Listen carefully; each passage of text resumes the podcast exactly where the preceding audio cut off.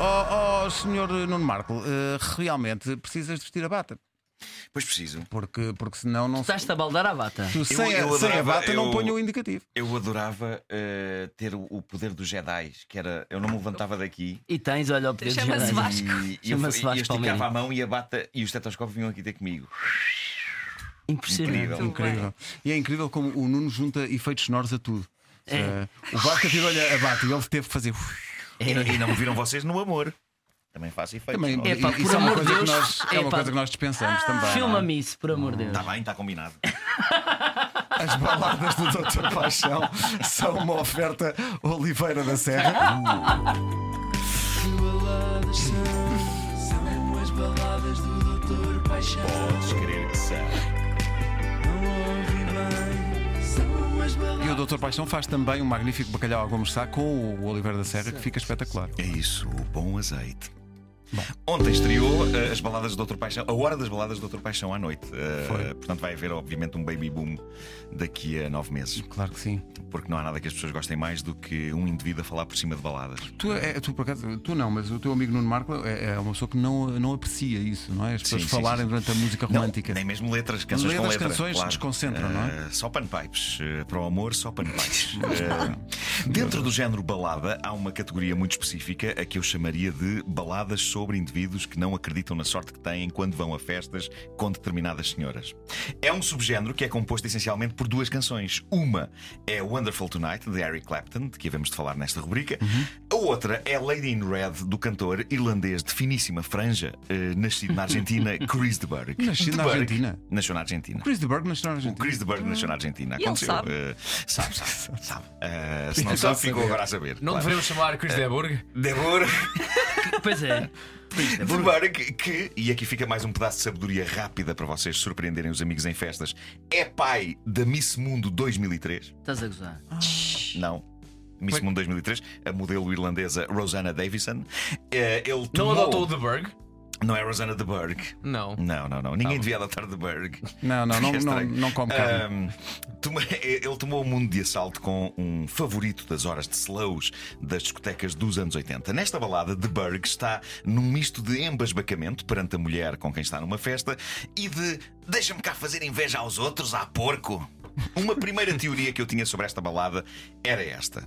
Que isto se tratava de um homem, possivelmente desagradável à vista e um bocadinho patético, que nunca teve sorte na vida, mas que, vá-se lá saber porquê, ela pode ter problemas de visão ou isso. Agora tem a mulher mais desejada da festa. E a sua inexperiência a lidar com esta situação faz com que ele esteja francamente desorientado, como comprovam os primeiros versos da canção, onde o intérprete parece orgulhoso de que muitos, muitos homens lhe estejam a tentar sacar a garota. Ao mesmo tempo, não se percebendo se ele está apaixonado por ela ou pelo vestido que ela usa. Chega a haver neste arranque um momento em que ele faz uma análise estética da maneira como o penteado dela combina com os olhos, naquilo que parece mais apropriado a uma rubrica de styling do que a uma canção de amor. Entremos então na pista de dança com Chris de Berg O argentino. e a sua senhora de vermelho. Tão deliciosamente fuleirinho. Houve uma altura em que se falava que esta canção era sobre a princesa Diana. A sério? É verdade. Nunca ouvi tal coisa e acho a teoria ridícula. Nunca te vi tão encantadora como te vi esta noite. Nunca te vi brilhar tanto.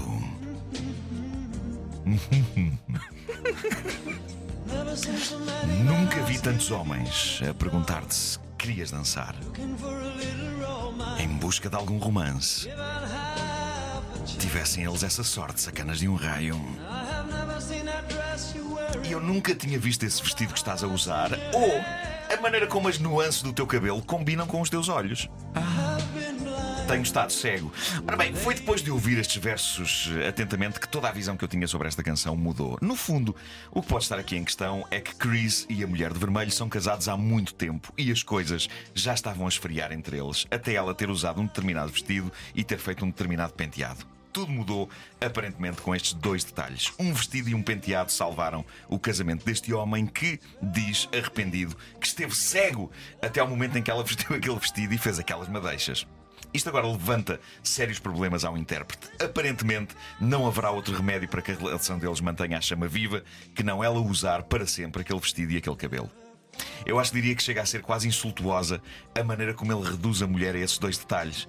Nunca te vi tão encantadora como te vi esta noite. Isto é ser desagradável. É como se ele estivesse a dizer: a culpa das coisas estarem a esfriar entre nós é tua, porque ainda não tinhas feito esse penteado nem usado esse vestido.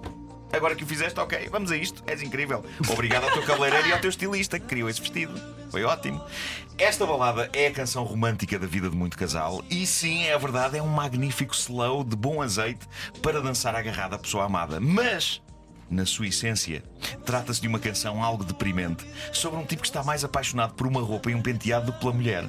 Mulher que, eh, ele diz que, apesar da maneira espetacular como está vestido naquela noite, ele continua sem saber como é, como é que ela é. Ele insiste que simplesmente naquela noite ela estava com ótimo aspecto. E não sou eu que estou a inventar estas coisas.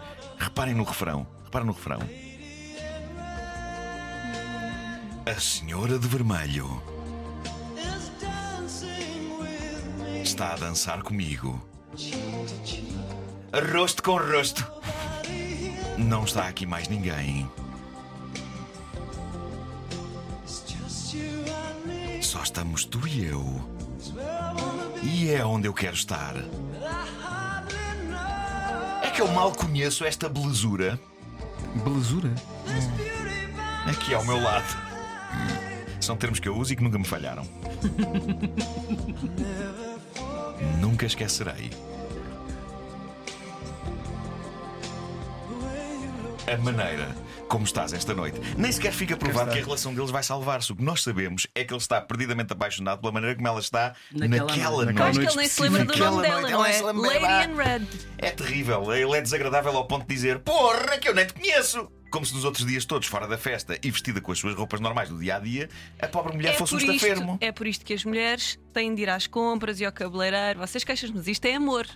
Estamos constantemente a tentar maneira. salvar uma Claro, relação. claro. Olha, assim nasceu uma Miss Mundo, repara. É Foi verdade, desta é noite de verdade. paixão. Agora, eu acho que a única solução para o casamento deles será usar aquele vestido e aquele cabelo todos os dias, porque a sensação que dá é que no dia seguinte, ou mesmo quando eles chegarem a casa, depois da festa, e ela tirar o vestido e puser algo mais confortável, tipo um fato de treino daqueles de ir ao centro comercial no fim de semana, Uhum. ele já vai estar nas tintas para ela. Mau Chris. Mau Chris. Bom, vamos à frase romântica de Facebook com o pôr do sol Vamos atrás da manhã. não dá, a canção é Lady in Fat Treino, não fica Não tão fica tão bem. bem, não fica tão bem. Então vamos lá. A frase é? O único momento que não estou pensando em você é quando estou dormindo, porque aí eu não estou pensando, estou sonhando. É um bocado redundante, Um não é? bocadinho. Nós pensamos na pessoa amada quando estamos acordados, quando estamos a dormir e pela incapacidade do nosso cérebro de raciocinar E há de forma racional. É mais provável que sonhemos com ela, não é? É provavelmente a frase mais sincera que se pode dizer a alguém que se ama. que é, Eu penso em ti, exceto quando estou a dormir. Geralmente às alturas já não estou a pensar, estou a sonhar, porque estou a dormir. Quando se dorme não se pensa, sonha-se, não é? Realmente.